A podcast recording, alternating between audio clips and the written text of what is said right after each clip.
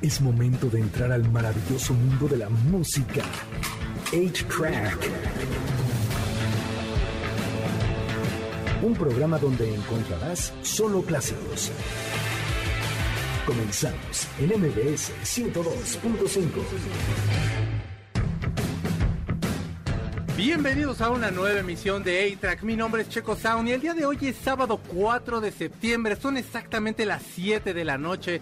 Acaban ustedes de escuchar el mejor programa de deportes que se llamó Balones al Aire.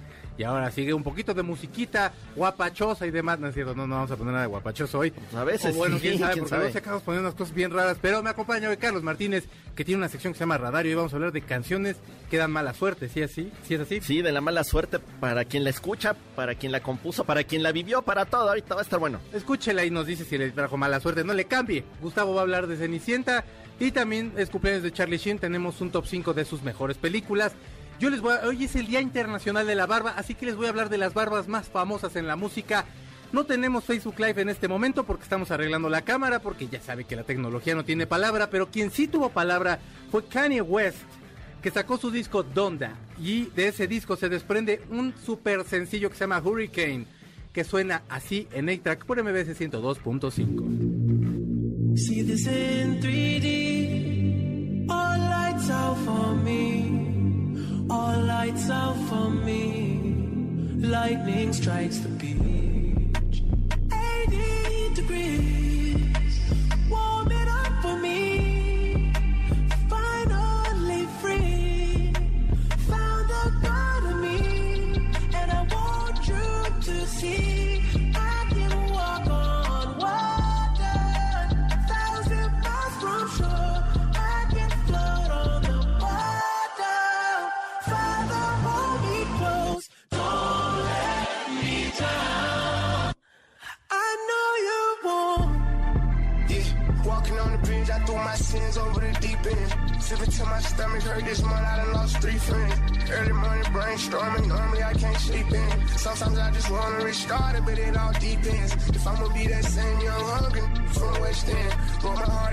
Frozen, the crazy part ain't have no pen. Maybach interior came with sheepskin. Still remember when I just had three bands. Now I'm the one everyone call on, cause I got deep pants. Bro told me the way to beat the game is on the defense. Y así arrancamos esta emisión de A-Track con una super rola que se llama Hurricane del disco Donda de Kanye West. Más adelante, en este mismo bloque, pero más adelante vamos a estar hablando de un pleitazo que se ha dado desde hace varios años entre Kanye West y Drake. Pero antes de hablar de eso, ¿de verdad qué discote sacó Kanye West? A mí me gustan los dos. Yo no sé por qué, o sea, digo, por supuesto entre los fans se va a hacer división. Yo ya a la edad que tengo, ya, ya me tocó Aces, este, eh, peleados, ya me tocó. Creo que también fue en un momento de Killers contra los, no, este, los Strokes contra los Yeah Yeahs. Así, o sea, Pues y como que no, to- como que lo único que me he dado cuenta es que no debes, o sea, ¿para qué vas a tomar partido? O sea, disfruta la música, puntos, que se peleen si sí se están peleando. Son Magneto para mí son estrategias. Es- bueno, Magneto yo prefiero Magneto. Fuera de onda, yo sé que hay, hay un vato de Mercurio que sí nos oye, por cierto. Ah, saludos. Que no, perdón, hermano, pero, pero, este, pero es que Magneto tiene la puerta del colegio, güey, por favor, respeto. Pero bueno, vamos a las noticias y ahorita vamos a hablar un poquito acerca de este super pleitazo que tienen estos muchachos y e iniciamos con Billie Eilish. Billie Eilish sacó un discote. Ahorita estamos escuchando Bad Guy porque pues es la rola más conocida. Usted probablemente la, con- la reconozca. Suena de fondito. Y es un rolón. Bello, bello. Como, como a mí me gusta mucho ella. Ella, de verdad, así físicamente se me hace muy guapa. Tiene como 18 años, creo, pero. Es casi O casi. sea, podría ser mi hija, ¿sabes? Pero bueno, ya no hablemos de eso. Total, Billie Eilish sacó un discazo que se llama Happier Than Ever. Y entonces, este, pues, pues como que anda viendo cómo promocionarlo. Se juntó con Disney y grabaron un concierto en donde de pronto la caricaturizan y se convirtió ya Billie Eilish en una de las princesas Disney. Se ve bien bonita. Ay, pero es que también. No sé, es como venderle tu alma al diablo, ¿no? Ahora todo lo va a tener que hacer Disney. Ah, ¿Sabes qué? Siento, lo único que me pasó por la cabeza es de chin, ya se saló. Sí. Yo no sé por qué nos ha dado últimamente en este programa hablar mal de Disney. De verdad, yo no tengo nada en contra de ellos. Hay películas de ellos. O sea, Hércules, me, o sea, me amo Hércules. Aladín, pero la Aladín, de- la de caricatura, la adoro. Vamos a hablar de Cenicienta, esa no es de Disney, eh, más adelante.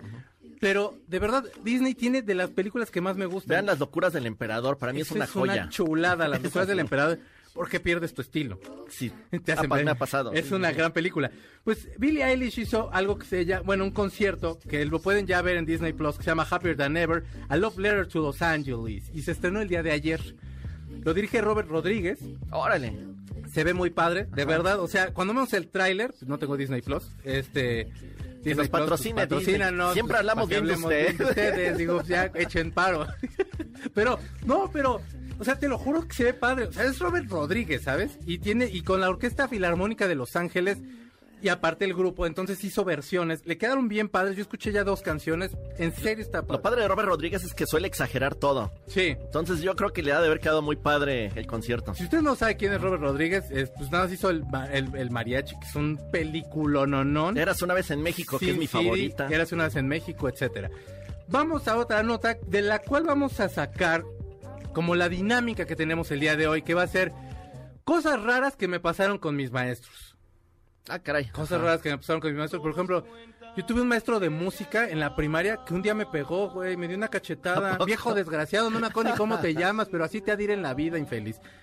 Porque sí me pegó, güey, así, ni mi mamá me pegaba.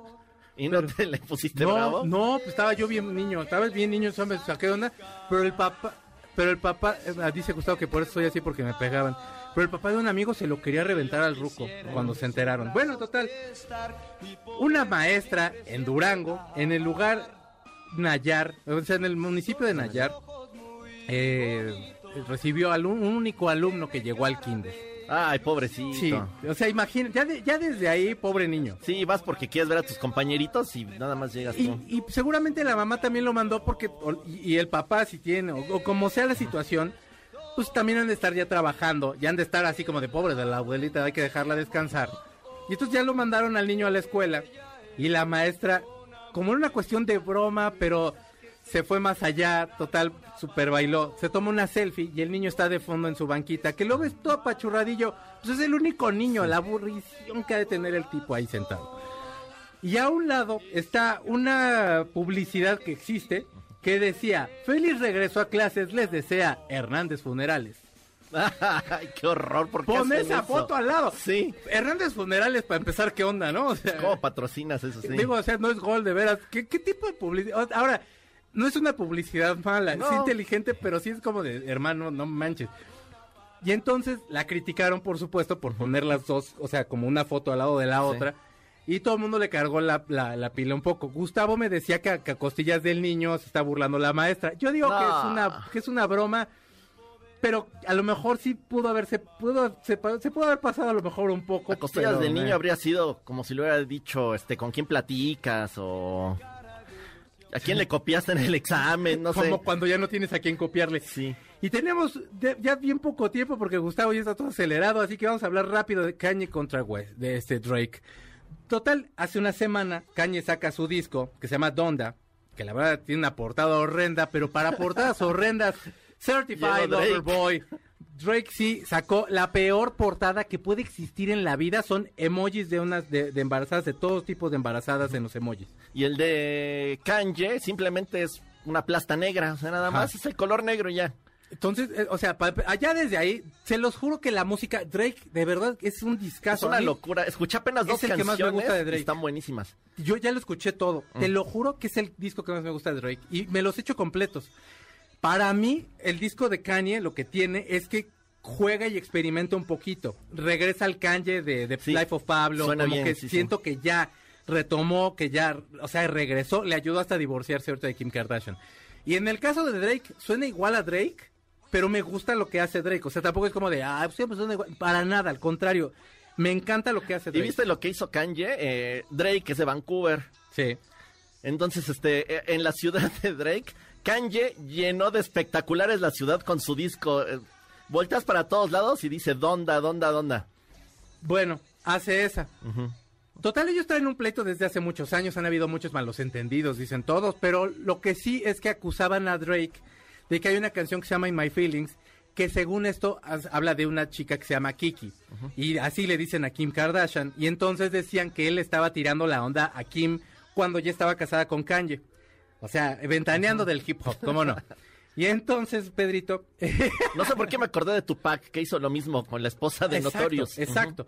In My Feelings se la dedica a una novia que él tuvo en Toronto. Pero bueno, todo- empezaron ahí a decir eso. Kanye saca, este, y puso ayer o antier la dirección de Toronto en donde vive ahorita este Drake. Drake sale en una historia y se está burlando de eso. Y hace en la noche, ayer en la noche hizo una fiesta y lanzó una canción que Kanye no había querido lanzar con Andre 3000 de los Outcasts, que es un, ba- un bandón también de hip hop que nunca quiso lanzar porque no le gustaba y, y no sé cómo Drake la consiguió. El chiste la es que la puso en la fiesta y la puso en sus redes. Entonces ahorita es un relajazo. Es uno de los discos más con mayor streaming. Ya rompió récords. Y los vamos a dejar con ahora con una canción del Certified Lo- Lover Boy de el gran Drake, que es un rolón, no, no, no, que se llama Way Too Sexy. Esta canta con Future y John Thug. Esta canción, por supuesto, es un, sampler que utilizan de Right Set Fred de Too Sexy. Escúchenla, yo sé que les va a gustar. Vámonos.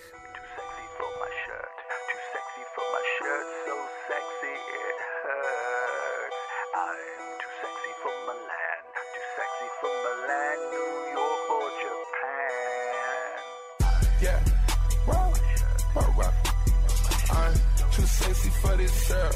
Too sexy for your girl. Too sexy for this world. Too sexy for this ice. Too sexy for that jack. Yeah, yeah.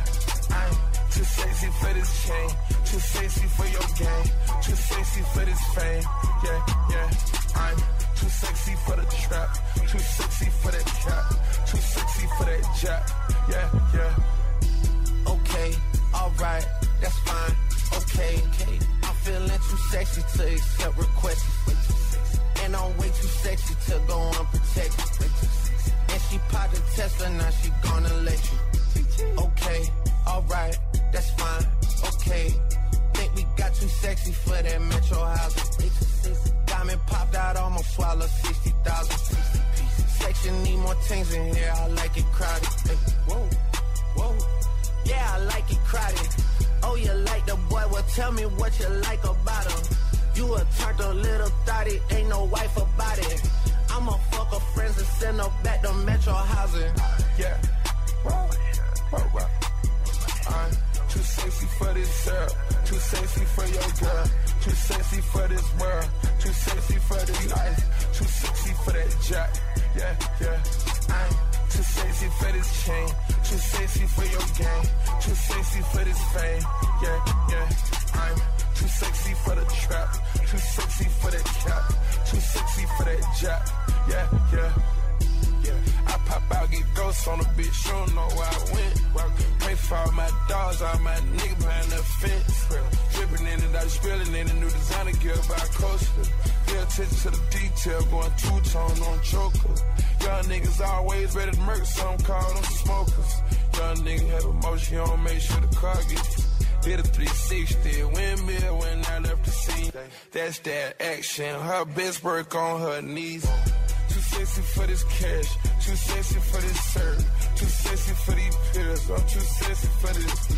I get cash wherever I fly. Got bitches sexing on me. Money, cars, and all the jewelry make a bill of sexy. I get cash wherever I fly. Got bitches sexing on me. Yeah. Whoa. Whoa, whoa. I'm too sexy for this syrup. Sexy for this world. Too sexy for this ice. Too sexy for that jack. Yeah, yeah. Ese, por supuesto, es Drake. La canción es Way Too Sexy. Lo canta con Future and John Thug. Que también aparece, por cierto, en el disco de Kanye West. Así que yo creo que sí siguen siendo amigos. Pero no le están haciendo al cuento. La- del disco Certified Lover Boy. Tenemos una dinámica acerca de cosas raras que les ha pasado con sus maestros. Y acá nos dice Antonio que una vez le dijeron que tenía cara de ladilla. Que si le habían dicho que tenía cara de ladilla. Y él le contestó al maestro que si le habían dicho que él también tenía. Y el maestro le dijo que sí, ya le habían dicho. También aquí Carlita nos dice que su maestro de macroeconomía siempre escupía y abajo todos concordan que todo maestro que se respete, algunos de ellos escupen. A mí nunca me tocó, gracias No, a a mí Dios. tampoco. Qué bueno. Estás escuchando A-Track por MBC 102.5 y regresamos a Radar. No tardamos nada. Molest me, caress me, I'll let you good day ski. I've been kicking shit, might need a prosthetic. I pray to the chopper on my Pongamos pausa al cartucho de 8-Track donde están los verdaderos clásicos, por MBS 102.5. Es momento de ponerle play al cartucho de 8-Track por MBS 102.5, donde están los verdaderos clásicos. Ya regresamos, MBS 102.5.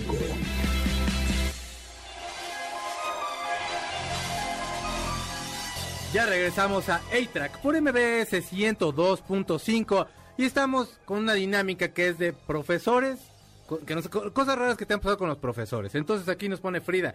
Lo que contó Checo me hizo recordar a la única maestra de canto que he tenido en mi vida. La verdad aprendí cosas bien padres y sentía que iba avanzando a pesar de ser del grupito que no tenía talento. Hasta que un día me pidió salir para hablar en privado y me dijo que nomás no daba una y que mejor ya me zumbara. Y pues me fui bien traumada, pero resulta que mis compañeros les dijo que les dijo que solo me dijo que no le gustaban las canciones que yo escogía y que no sabía por qué me había por qué me había ido. Pues señora, pues se fue porque usted le estaba joneando. A Bon Jovi le pasó eso, ¿tú te acuerdas? Sí. A Michael Jordan le pasó eso. De Bon Jovi sí, porque canta horrendo. Pero Ey, Michael ey, Jordan es un gran basquetbolista. El mejor frontman de la historia. ¿Cómo, Güey, ponte otra canción. Vamos a otro corte, señor Zavala. Oye, tenemos, síganos mandando por favor, este nos lo mandó mi Frida Klein. Y bueno, tenemos hoy canciones que provocan la mala suerte. No le cambie, usted está en protección. Este Ah, sí, programa sí. tiene la protección del mercado de Sonora. Que le mandamos un abrazo y un saludo y un beso en la entrepierna. Por favor, Carlos. Vamos a empezar. Canciones que se cree que son de mala suerte. Mm, por la gente, por los intérpretes o por cosas que sucedieron. Vamos a empezar con la primera, que va a ser un poquito obvia. ok. Esto es Neither My God to Thee. ¿Y por qué? Porque resulta que cuando se estaba hundiendo el Titanic, el conjunto de cuerdas que estaba a bordo del barco la Mm. empezó a tocar. Y pues ahora sí que fue el fin del Titanic. De hecho, Sí. los sobrevivientes platican que, que cuando las escucharon, pues ya no sabían qué hacer, ¿no? Ya estaban casi casi resignados. En otro programa hablaremos del Titanic porque existe una teoría que dice que nunca chocó con un iceberg. Entonces, esa va a Ah, estar muy buena. Bueno, bueno, no, esa teoría, no- la, que te- la que se me vino a la cabeza ni te la voy a contar. Porque eso sí Está te lo peor. juro que yo creo que hasta nos quitan el programa y nos corren del país. Ah, no, esta está, está Ahorita fresa. te la cuento fuera del aire. Oh, para otro programa la guardamos. Sí, mejor. Así que escuchen esta canción. Se supone que esta canción nunca la pongas en tu boda porque hubo gente que la ponía en sus bodas y dicen que se hunde el matrimonio y te divorcias. Súbale tantito, ¿no, mi señor Zavala? Bienvenidos a Al- Poesía del siglo XXI. Hace casi que al cielo o algo así. Bienvenidos al cielo. Bienvenidos al cielo. Chocó usted con... Oh, ya, cuéntanos el otro. Esta estuvo medio clavadita. Ahora va una que bonita, es es muy bonita. Es muy popera. bonita canción. Ajá. Nos vamos a ir con YouTube. La canción es Exit Ah, qué del bueno. Joshua Tree. Casi no la oigo. Ok. Ay, de hecho a mí ese disco, la verdad, A casi mí, no a me mí gusta. yo no entiendo por qué, porque aparte sí es un, o sea, sí es un disco, es un discazo, Tiene Carlos. tres sencillos buenos y lo demás es relleno. Pero bueno, God's Country es una belleza de canción que te lo juro. Bueno, ya. Nunca nos vamos a poner de acuerdo. Ya no te quiero. Esta canción está inspirada en un fanático religioso que se volvió asesino. Sí. el señor Gary Galor eh, fue encontrado culpable y fue ejecutado. Pero, después de eso, esta canción se supone que inspiró a otra persona que la estaba escuchando y él era un acosador de una actriz llamada Re- Rebecca Sheffer. Ok. La acosaba, la acosaba y de repente un día escuchando esta canción, Mm, eh, hay una parte en la que dice que jales del gatillo. sí. Cuando lo escucha, va, la busca y la asesina. Se supone que esta canción eh, ha provocado que mucha gente intente matar a otras. No han podido comprobar ningún otro asesinato más que este porque él mismo dijo que la canción lo provocó, que la canción le dijo que lo hiciera y lo hizo. Ay, YouTube. Pobre de esta Siempre, actriz. siempre incitando al mal. Pobre YouTube. Bono, que es un agresivo. de ya ves cómo es, es horrible. Ok, y esta es can- la que estamos escuchando es de Fondos Exit, que es bastante clavada, la verdad no Sí, está buena. sí está- O sea, no sí, hostia, pero creo que son como dos que sí no me gustan. Eh, Pero, Carlos, discos. no manches. Escuchen el pop, es mejor disco. Baby. Bueno, ok, venga. ¡Vamos! Otra es, es famosísima. Esta es My Way de Frank Sinatra. Pero, güey, esa canción, yo tengo amigos hasta que, que me- que cuando me muera, que me sepulten con esa canción. Y es de, pues sí, tienen toda la razón. Esto está chistoso porque esta solo causa mala suerte Ah. en, las, en Filipinas. En ninguna otra parte del mundo ha sucedido. ¿Qué pasa en Filipinas? Esta canción ha sido prohibida en los karaokes. ¿Por qué? ¿Por qué? No, no sabemos por qué, nadie sabe por qué, pero cuando alguien pone esta canción en un karaoke en Filipinas, se pelea la gente. No es cierto. Y no solo se pelea la gente, se- se- el mismo gobierno eh, ha encontrado que seis asesinatos dentro de karaokes se provocaron después de escuchar My Way de Frank Sinatra. No sé si se enojan de que la cantan muy mal. No se pone sabemos. nostálgico. Ah, ya me puse a llorar. Bueno, Carl, este programa también tiene su canción Maldición. Si nos invitan ustedes a un karaoke y es en Ah, changarro, ¿sí? no nos permitan a Carlos y a mí cantar ¿Qué te ha dado esa mujer? Porque truenan esos changarros. Fuimos a Guanajuato, la cantamos y sí cerró. quebró. Al otro día ya no estaba abierto, ya, había- ya se había ido. Ahí vamos. Ajá. Carlitos, por favor. Pero sí te da esa canción de maldición con este programa. Vamos con la siguiente. Esta le provocó mala suerte a la banda que la tocó y hasta la fecha cree que es mala suerte. Esto es Kiss the Devil, The Eagles of Death Metal. Los hijos de Death Metal son la onda. Ajá. Sí, porque aparte está... Son chidísimos. Suena como banda así terrible y no, es como rockabilly. No, sí está bonita la Está banda. Bueno, ¿por qué fue de mala suerte? Porque justamente cuando estaban tocando esta canción en París, en el Teatro Bataclan, llegó un comando armado de terroristas y asesinaron a 90 personas. Sí. Imagínate el trauma para la banda. Hay un documental que sacaron que se llama Mesamí, que está, creo, todavía en, en Netflix, y es de hecho cuando regresan a Bataclan a tocar otra vez, y, te- y cuentan todo, o sea, sí fue, un tra- fue traumático. Y no tocan horrible. ya esta canción. De hecho, después del atentado, solamente la han tocado una vez en California. Y desde ahí dijeron que ya no le iban a volver a tocar porque les trae muy malos recuerdos y les da miedo que les vuelva a pasar algo más. Claro, claro. Pues yo haría lo mismo, la verdad. Sí, no, no es para menos. Ok. Y ahora vamos con la peor de todas. La mala suerte. Sí. La novena sinfonía. ¿De quién? No voy a decir que la de Beethoven, nada más así la novena sinfonía. Sí. Porque esta racha de mala suerte lleva 200 años y contando. ¿Por qué? Cada que alguien estrena su novena sinfonía, muere. Por ejemplo, Beethoven estrenó su novena sinfonía y cuando estaba escribiendo la, la décima, murió. No es el único. A partir de 1827, los siguientes han muerto después de estrenar su novena sinfonía. Anton Bruckner, Von Williams, Anthony Dorak. Y tú le dirías, bueno, ya estaban grandes. Bueno, hubo dos jóvenes que también murieron después de estrenar su novena sinfonía. Gustav Mahler y Franz Schubert. Es tan famosa esta maldición, madre. no esta mala suerte de la novena sinfonía, que llegó un iluminado eh, llamado Philip Glass, este Ah, Philip compositor. Glass es chido. Ajá. ¿Él qué hizo? Voy. Él en lugar de estrenar la novena sinfonía, estrenó la décima sinfonía. Se saltó la novena. Como los elevadores que se saltan el, Sí, el sí, sí. treceavo piso. Se la saltó. Entonces ya... Y después escribió la novena y la estrenó. Y se murió. Sigue vivo, Ah. pero el día del estreno de la novena sinfonía, una persona del público se desvaneció. Nunca supe si se murió o no, pero tuvieron que parar la presentación de la novena sinfonía porque tuvieron que llegar los paramédicos y llevarse a esta persona del público. Para todas las personas que critican a Philip Glass, la verdad es que ese hombre, en la etapa industrial de Depeche Mode, estaba, estaba muy presente. Y la verdad es que no tiene nada que ver con el industrial Philip Glass, pero tiene cosas muy padres. Y escogiste una canción de Fozzy que se llama SOS, que es de ABBA. Sí, lo, la quise ligar un poquito con el Titanic por la- el auxilio y porque auxilio a todas estas canciones que dan mala suerte. Aparte es un gran cover. Sí. Esta banda Fozzy es rockerita. Escúchenla, para mí es el mejor cover que hay de ABBA.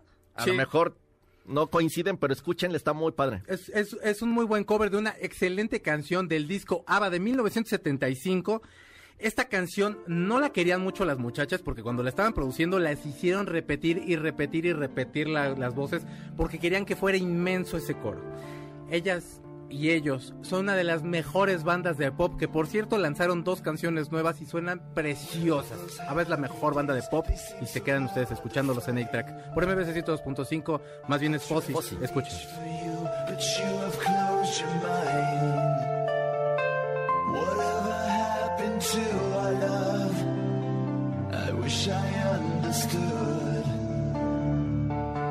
to be so nice, it used to be so good.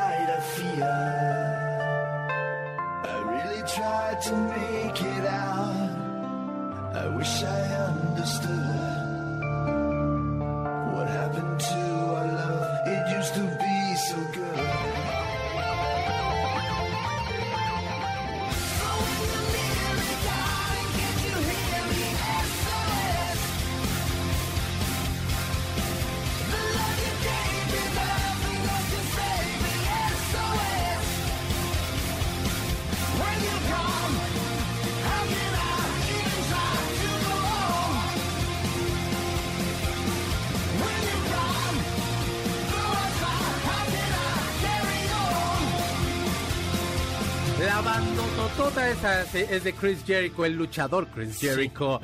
Su banda se llama Fozzy, es la canción SOS de su disco Do You Wanna Start a War de mi- del 2014. Ustedes están escuchando A-Track por MBC 102.5 y regresamos con Cinema 8 para hablar de Cenicienta.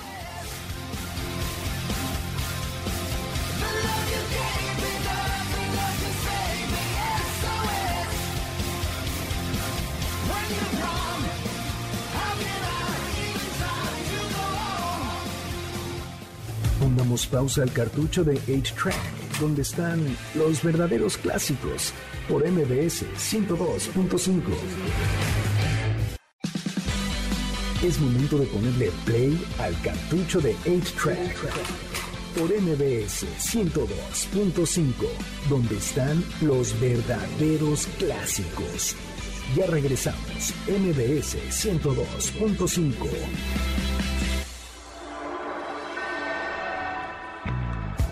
Ya regresamos a A-Track por MBS 102.5 y aquí Fania, Fanny Solís nos dice, yo tenía una maestra en la preparación que daba inglés y resultó ser la mamá de Hania Nobel.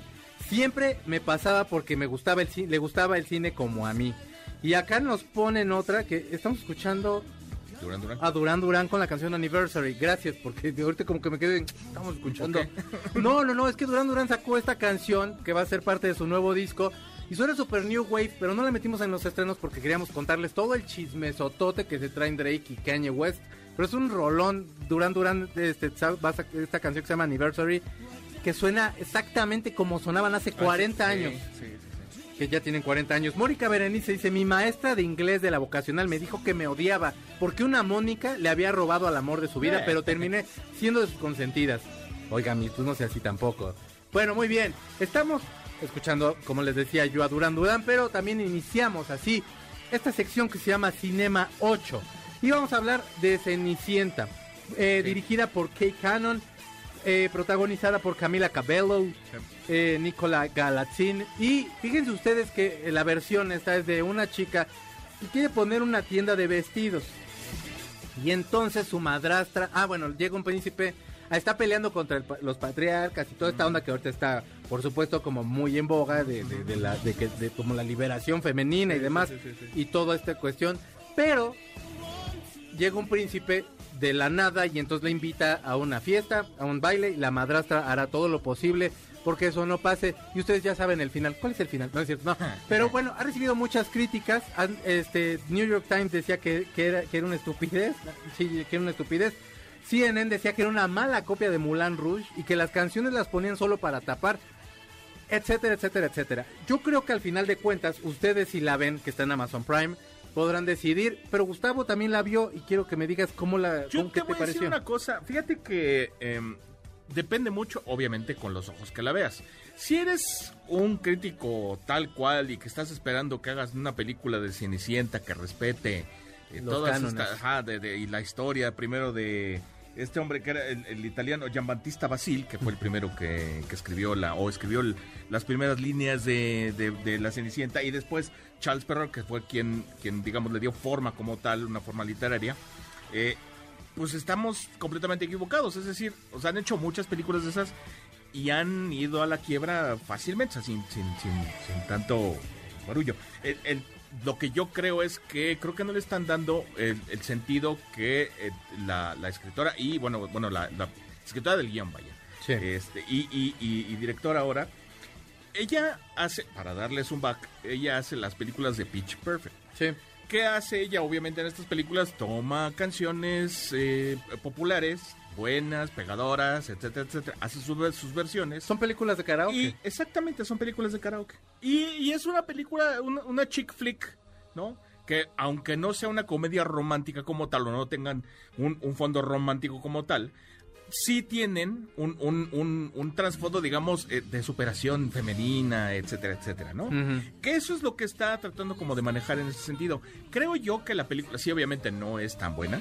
No hay una... Hay una buena producción, pero pues se queda como a, como a medias. O sea, desafortunadamente ahorita Amazon Prime no tiene la fuerza que tiene, por ejemplo, Netflix para estar haciendo ese tipo de producciones. Ni Netflix, perdón, pero Netflix también No ha sacado tenido- unos bodrios que no no, han de verdad, de verdad malos. ¿sabes? Han tenido para pagar a los actores Sí. y parece que no tienen para pagarle al guionista. Exacto, y ya, ya- ya no, y a la fuerza, digamos, de, de diseño de producción.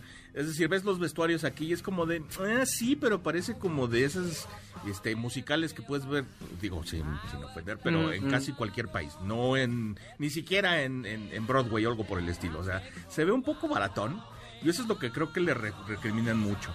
A final de cuentas, creo yo que es poperita, o sea, la Mm. película. Este, trae de ahí dos, tres canciones. Por ejemplo, tiene eh, Somebody to Love. Que la estamos escuchando al No, fondo, por que, que- que cada que la escucho la amo más.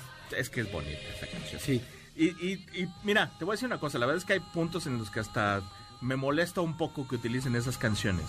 Porque, ¿sabes? Los, los utilizan como de manera muy baja. Son ganchos, claro, O sea, pero hasta Baby Driver los tiene. Sí. Todas esas películas. O sea, Pero Baby Driver sí es una buena película. A mí, fíjate que ya con, con- solamente la vi una vez. y Cuando traté de verla la segunda ya no me gustó tanto. No sé, a mí sí me gusta.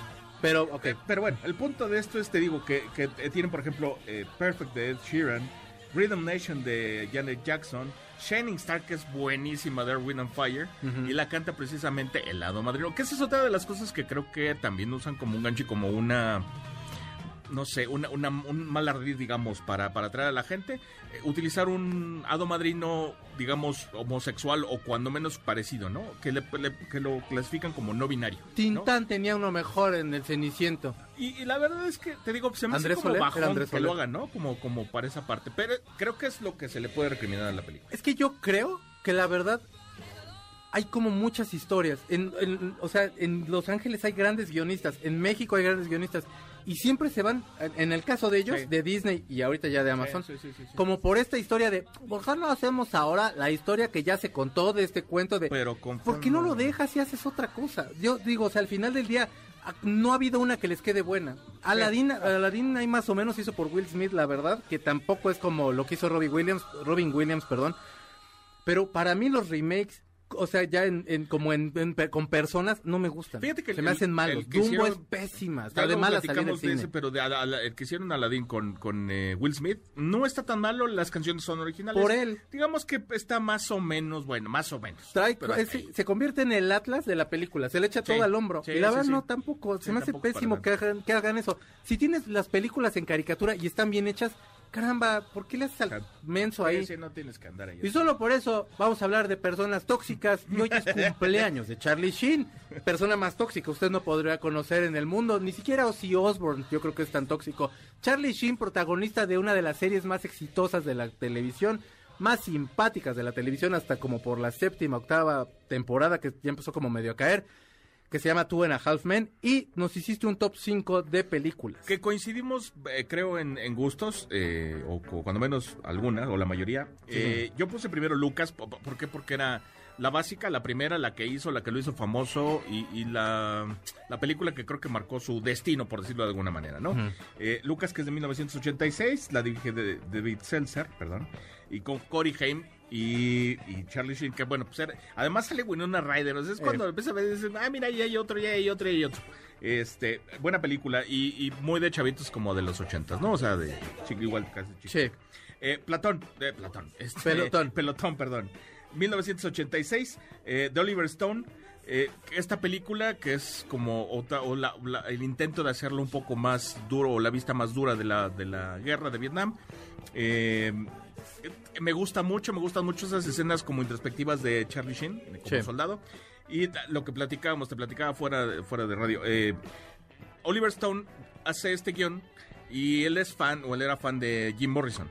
Se lo envía para ver si él quiere protagonizarla y estaba en vías de que él protagonizara esa película.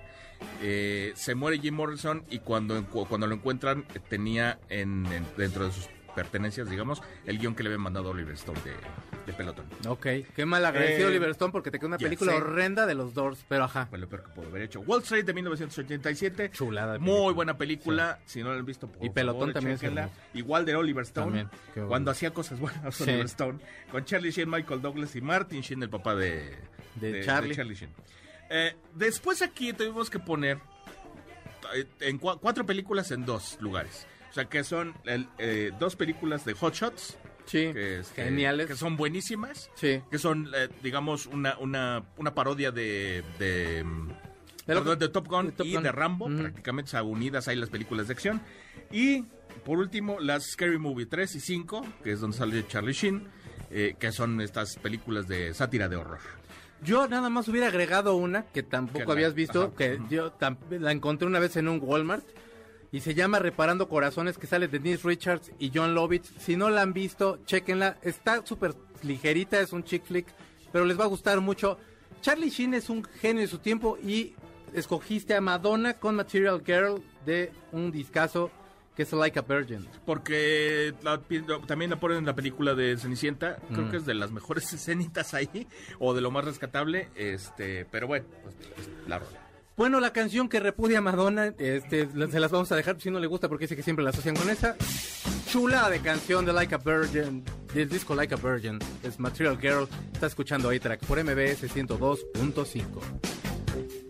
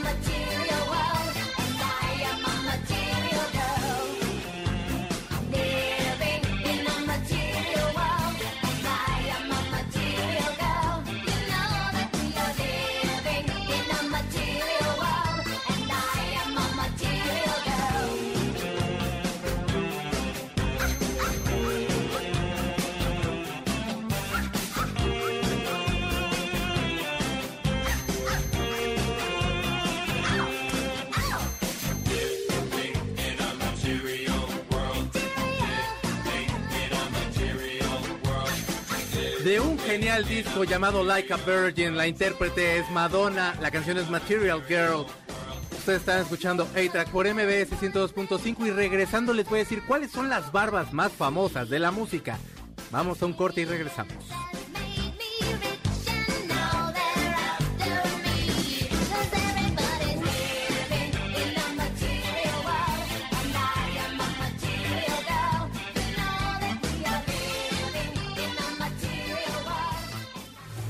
Pongamos pausa al cartucho de 8-Track, donde están los verdaderos clásicos, por MBS 102.5. Es momento de ponerle play al cartucho de 8-Track. por MBS 102.5, donde están los verdaderos clásicos. Ya regresamos, MBS 102.5. Ya regresamos a Extra por MBS 102.5. Hoy es el Día Internacional de las Barbas. Todos los, o bueno, el primer sábado de cada septiembre se festeja el Día Internacional de la Barba y toda la gente se junta, por supuesto aquí en México Nosotros no tenemos esa no, tradición. creo, no. Este, yo me la quité, Gustavo ahí tiene algo que parece una barba. Entonces tampoco es así que digamos, ay no hombre, si estamos bien barbones, tú tienes tu barbita Tengo así como de chivito. más, sí. Pero bueno, si usted tiene festeje, la, digamos que los la barba nos salía para protegernos del frío. Y fue en el 4000 antes de Cristo que salieron algunos utensilios o que se crearon algunos utensilios para poderla cortar. Por supuesto, dependiendo la cultura, era como el crecimiento o la estética que tenía la barba. Todos vemos las barbas vikingas que pues, eran una cosa monstruosa, que se veía padricísima y que les queda muy bien. Y pues hay rumbos en donde no les crece mucho, mucha barba. Pero bueno, eh, quien perfecciona todo esto y empieza a sacar utensilios un poco más para casa es King Camp Gillette en mil no- 1895 y en 1903 crea la- la- el rastrillo de doble hoja que se puede estar como renovando y comprando nuevos. La gente en ese momento estaba acostumbrada únicamente a comprar algo que le iba a durar toda la vida. Y este hombre crea algo que, que tiene un tiempo de vida y que vas a tener que volverlo a comprar. Sí, pues vendes más. Entonces, nada tonto, ante este consumismo, pues el tipo ve una, ve, una oportunidad. La cuestión es que no jala luego, luego. Y lo que es la publicidad de verdad, y que en esos entonces, o sea, me, intriga siempre mucho, por ejemplo, los carros. Cuando salieron los Ford, los sacaban a, a las personas, los mismos mecánicos, salían a la calle a manejarlos, porque había el rumor de que si, si manejabas a más de 20 kilómetros, a 20 kilómetros por hora, te iba a dar un paro cardíaco. Y entonces estos salían a manejar para que vieran que no estaba pasando nada y que te podía- podías tener tu carro. Bueno, estos también tomaron, y echaron mano de la publicidad. Y bueno, si ustedes se fijaron en el apellido que les dije, bueno, pues a la fecha sigue, sigue ten- siendo uno de los mercados más grandes, dueño de los mercados más grandes. Y pues hoy vamos a hablar de las barbas más conocidas. Ustedes están escuchando, por supuesto, a los Doors del disco Lay Woman, la canción Love Her Madly, que la compone Robbie Krieger, pero le acaba como metiendo algunos arreglitos en cuanto a la letra Jim Morrison. En este entonces Jim Morrison ya se había dejado la barba larga, larga, larga y también se dejó crecer la panza bastante porque tenía la idea de romper con toda la imagen que tenía de sex symbol, que yo sé que a nosotros también nos ha costado mucho trabajo Sí, sí, en mantenerlo. eso estamos. La verdad ha sido, de verdad no sabemos, no sabemos, salimos de aquí y nunca hay nadie. No, pues no, pero bueno, se trata el tipo de quitar esta imagen, se deja subir un poco de peso, trae la barba muy larga. Yo hice una encuesta muy corta con mi mamá nada más y decía que no le gustaba con barba, pero yo lo veo como si fuera como un dios griego ahí, se ve muy bien. No, sí, mejor sin barba, ¿eh? Pero, veces. no Déjate sé. la panza. Con la barba se veía más... De por sí era hipiosón. Sí, y así sí se veía cochinote, cochinote. entonces como que no. No sé, tiene como un tipo ahí como de dios griego. Si quieres la que sigue, Gus, déjala correr. Bueno, pues ahora les voy a hablar de una banda, la segunda mejor banda probablemente de todos los tiempos, por, por- por supuesto. La segunda después de todas las que siempre me gustan acá son los Beatles, que sí me gustan, pero pues... Y por supuesto, de uno de los grandes discos que se llama Sgt. Pepper and Lonely Hearts Club Band. Esta canción abre todo este, este disco que iba a ser concepto que a la hora de la hora no acaba de cuajar bien. Pero Paul McCartney, un poquito antes, tuvo un accidente de- de- en, en su automóvil, que es de donde sale el mito de que se murió. Cuando estaban, de hecho, grabando este disco, es cuando sale el rumor de que se Que murió. sí se murió. Carlos dice que sí se murió. Yo le digo que no, pero, es que no. Pues pero bueno, hacen un video de una, en- de una canción que se llama Paperback Writer y sacan un lado B de otra canción que se llama Rain. Y Paul es el único que trae bigote. Se le ve que trae un golpe, se le abrió el labio porque choca. Sí. Creo que trae un Aston Martin. Y entonces choca y con el volante se abre el labio. Y se deja el bigote para que no se le viera la cicatriz. Si usted ve a Paul McCartney y le encuentra la cicatriz, entonces sí no se murió. Y si sí no se la encuentra, o se operó o no sé qué pasó. Quedó se puso- mal de la cirugía plástica, yo o se creo. compró conch- eh, crema de concha nácar ahí en el mercado por su casa, Le yo faltó. creo, porque ahí sí, de- ahí sí es muy milagrosa, dicen. Y bueno, para Sgt. Pepper, él, como está creando todo este concepto, decide que se dejen todos, porque así era, decide que todos se dejen el bigote, un bigote victoriano, que es ya de ahí como que se fue hasta que se dejaran sus barbas largas, largas y bellas, que tenían los Beatles en ese momento, ya después cuando Let It todos esos discos que están muy padrísimos. En el número 3, un muchacho que probablemente de una banda de la cual probablemente nunca vamos a poder hablar aquí. Porque ¿Por siempre qué? me emociono mucho cuando hablo de Metallica. Una Súbale hora tantito, completa nos Zavala. echamos. Súbale tantito, no sea malito. Sí tenemos tiempo, ¿no? No acabar la pila. Bueno, la canción se llama Don't Tread on Me del disco Metallica. El álbum lo conocen como el álbum de- el negro de Metallica. Que cumple años y sale la edición especial que es una locura. Sí, es pesado como la música de Hash. No es cierto, no. Está Hash, está creo que hasta Juanes. O sea, yo, yo tengo dos Metallicas. El Metallica que amo, que quiero con todo mi corazón, y el Metallica que toma estas decisiones. Pero el que vale la que pena es que están vendiendo un- una caja especial solo en la página, en la tienda oficial de Metallica, Sí. que trae viniles, trae conciertos, de hecho trae concierto, el famoso concierto de Moscú, lo trae en audio, trae demos, trae los previos de los riffs. No, es una locura, creo que son como 15 discos, Sí. trae como 5 DVDs, trae el Blu-ray, es una locura. Ese concierto de Moscú es Sí, sí. histórico, o sea, es de los primeros conciertos que se hacen en Moscú. Llega el ejército y empieza a golpear a los fans. Son así, o sea, se- a- hasta donde ves hay gente. O sea, Metallica, con muchos otros grupos, pero Metallica yendo un momento, viviendo un momento histórico de cuando, cuando llega la perestroika y entonces pues, se llega a todas estas bandas que solamente podían comprar en ese entonces los rusos en la piratería. Estamos hablando de, por supuesto, del líder de la banda, Lars Ulrich- no, James Hetfield, que se, se ha dejado la barba eh, desde el Justice for All, que yo me acuerde, porque si no parecía como niño menso, y ya, ya, sí, ya parece el dueño del mundo que tiene que ser. Este box set me parece que anda por ahí de los 6 mil pesitos, ahí si lo quieren comprar. Si me lo quieren regalar de Navidad, yo se los agradecería. Yo con envío impuestos a lo mejor son casi 7, pero vale la pena. Bueno, pues James Hetfield una vez lo metieron a la cárcel por tener, bueno, lo detuvieron en un, en un aeropuerto en Inglaterra porque tenía la barba talibana, según esto, que- Ah. que, es el tipo de barba. No vayan ustedes a pensar que, ay, sí, porque él es ese tipo de persona. No. Pero en el segundo lugar, por supuesto, si hablamos de música y hablamos de barbas, pues tiene que salir la siguiente banda.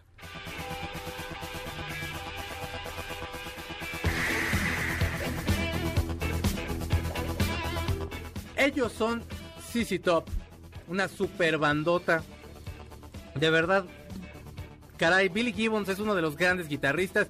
Y bueno, ellos, eh, hubo un momento en que decían que la barba era falsa. Sí, yo me quedé siempre con esa leyenda. También yo, y no, sí es cierto. Mi hermano, eh, por, por cierto, saludos, este se fue a algún concierto hace muchos años y tiene una foto y decía que sí, o sea que sí son sus barbas. Lo que está más cotorro es que, bueno, los miembros son Dusty Hill, que es el bajista que también tenía su barbota, el gran Billy Gibbons y Frank Beard, que era el baterista.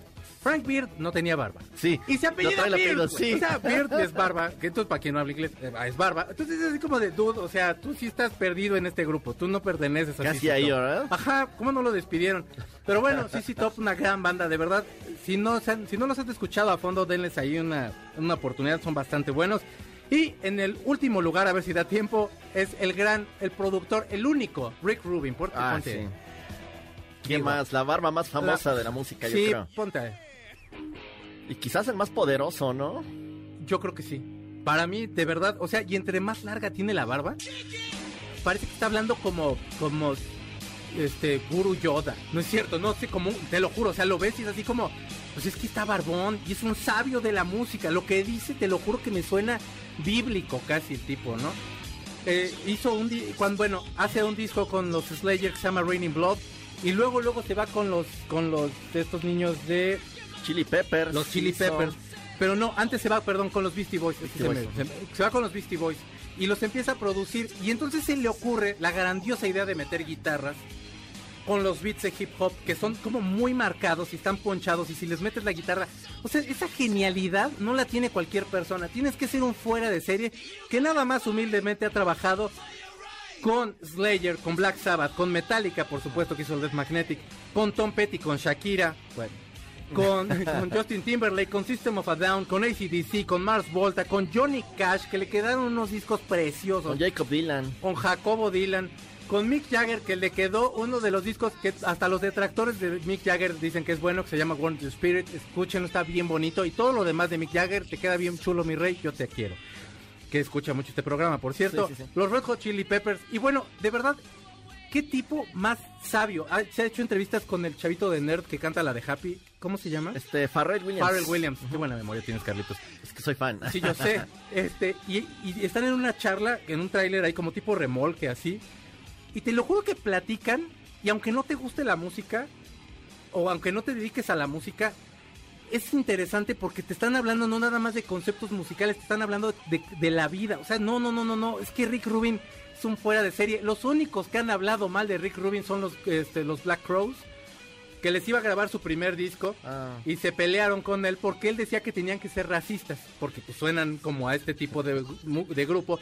Y se enojaron con él y dijeron, "Güey, o sea, nosotros escuchamos soul, o sea, escucha nuestra música, es- tiene toda la raíz de, de, pues, de toda la gente de, pues, negra y todo eso, entonces no podemos, se pelean horrible y son los únicos que yo he hablado, que yo he escuchado que hablen mal de él. Rick Rubin, si lo quieren ver, es súper fan de la lucha libre. Entonces, de repente, si ven la lucha libre los lunes o los miércoles en la noche en ringside y ven a un señor barbón con los brazos cruzados, es Rick Rubin. Ahí se la vive. Es un genio de su tiempo, de verdad, de verdad, qué grande es Rick Rubin.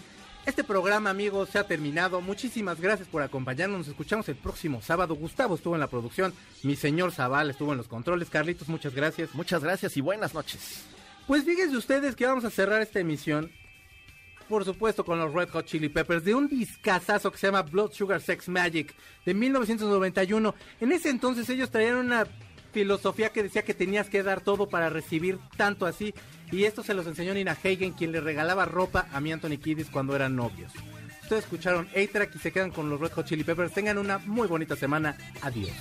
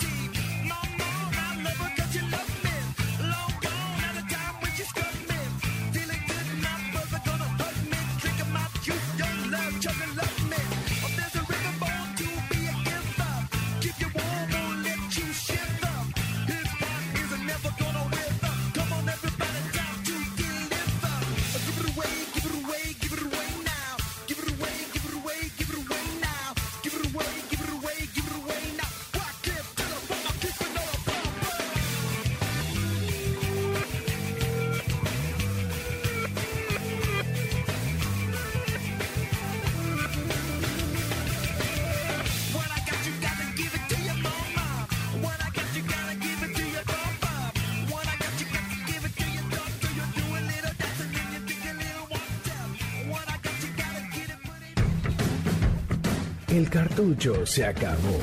Nuestro fiel reproductor se aparta. Hasta la próxima edición de 8-Track, donde están los verdaderos clásicos. MBS 102.5